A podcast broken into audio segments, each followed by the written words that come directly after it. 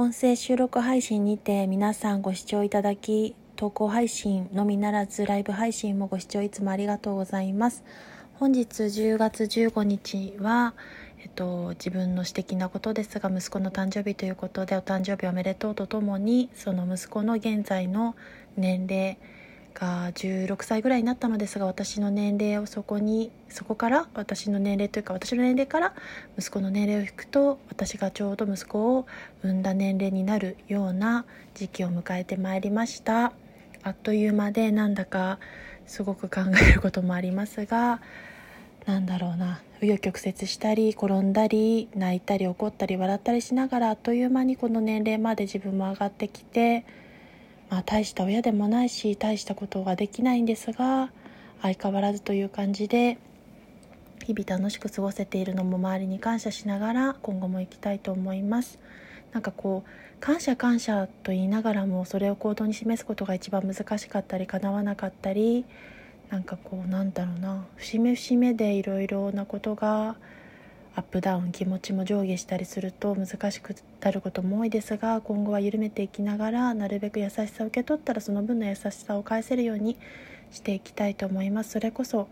息子が天秤座なのですが私もアスペクト見た目のあの星座のところに天秤座を持っていて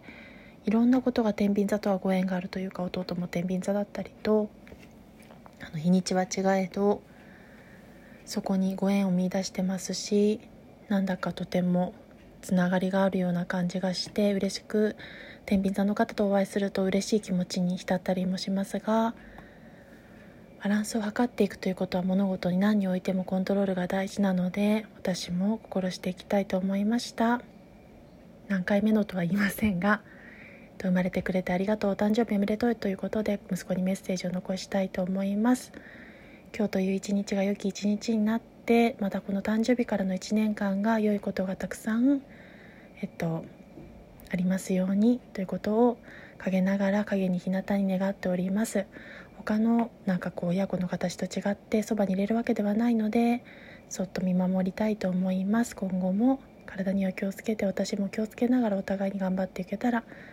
いいなと思っております。それでは失礼いたします。ご視聴ありがとうございました。自分の記録も兼ねてつぶやけてよかったです。誕生日当日なのですがこのコロナ禍でなんか祝うこともかなわず会うこともかなわずですので